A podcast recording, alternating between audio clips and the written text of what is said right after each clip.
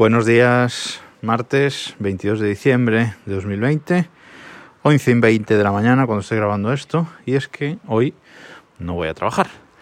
Hoy eh, tenía que ir a trabajar y cuando no trabajaba era mañana, pero bueno, me han hecho ahí un cambio de, de día, no pasa nada. La cuestión, como decía ayer, que esta semana para mí va a ser muy cortita, solo trabajo dos días, ayer y mañana, así que mañana será el último podcast de la semana. Tengo un tema preparado para mañana que creo que va a resultar interesante de cara a Navidad, a esos dos días de, fiestas y, y comidas familiares reducidas este año. Pero antes de, de ese tema, vamos con el tema de hoy. Eh, ya os digo, hoy no trabajo, lo estoy grabando aquí en el balcón de casa, para que tengáis ruido ambiente también, como siempre. Y hoy me gustaría comentar la noticia de que el gobierno de Estados Unidos, el gobierno de Donald Trump, antes de marcharse de la presidencia, esa presidencia que todavía no ha reconocido su derrota, ha metido en la lista de compañías no gratas, digamos, a DJI, el fabricante de drones. Eh, esto es una noticia importante que se llevaba rumoreando ya varios, varios meses, después de haber metido a Huawei en, en esa lista y que ha limitado bastante por las operaciones de este fabricante chino de móviles, pues ahora han añadido a DJI a la lista. Lo cual quiere decir que no va a poder vender los drones en Estados Unidos. DJI es el fabricante mundial de drones con más mercado y, con más también penetración entre los consumidores llanos y no va a poder vender sus drones en Estados Unidos. Pero no solo eso, sino que cualquier eh, tipo de pieza, chip, etcétera, que tenga algo de propiedad intelectual estadounidense o que dependa de fabricación estadounidense, aunque se fabriquen en, China.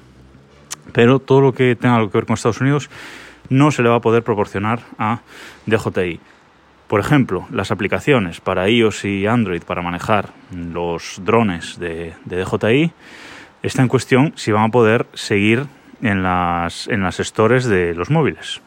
Es decir, quizás en Europa podamos seguirnos comprando drones de JI, aunque con tecnología interna diferente, pero quizás no estén las aplicaciones en, en la store para manejarlo. En Android no es un problema, puede descargarse e instalarse un APK por fuera, pero en iOS que estas aplicaciones no aparecieran en, en la store sería un grave problema.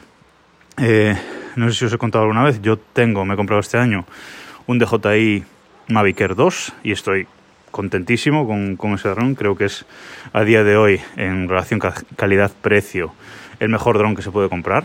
Es súper pequeño, no tan pequeño como, como el Mavic Mini, pero creo que no es necesario.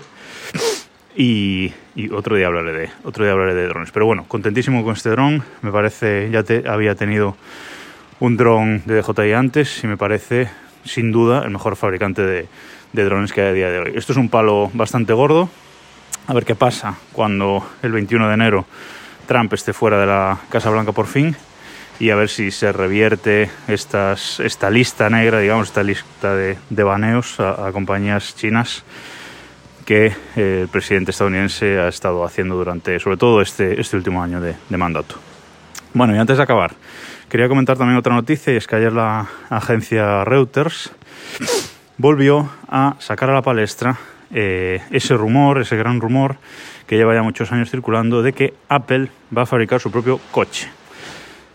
Esto es un proyecto que, de investigación y desarrollo en Apple que sabemos que existió, el denominado proyecto Titan, y que llevaba muchos años en investigación, pero parece que habían desestimado la, la idea. Pues eh, no les cuadraba el desarrollo, no les cuadraba el producto final que iban a sacar y parece que habían desestimado la idea. Pero ayer Reuters sorprendió a todos sacando la noticia de que Apple pretende empezar la fabricación de su propio coche, no un coche ya fabricado con, integrado con sistemas de Apple, etcétera. No, no, no. Un propio coche de Apple en 2024. Empezar la fabricación en 2024, quizás 2025 por el retraso de, un año que, que, ha podido producir la COVID-19.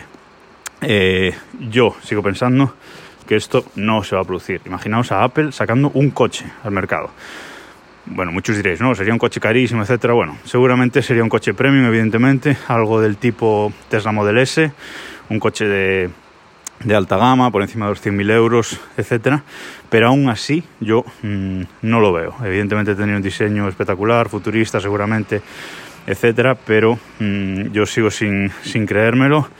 Sí que puedan sacar sistemas integrados para otros fabricantes, etcétera, mm, lo veo más, más viable, pero bueno, esta es la noticia que sacó ayer Reuters y que la verdad sorprendió a, a muchos. Y hasta aquí por hoy. Nos escuchamos mañana.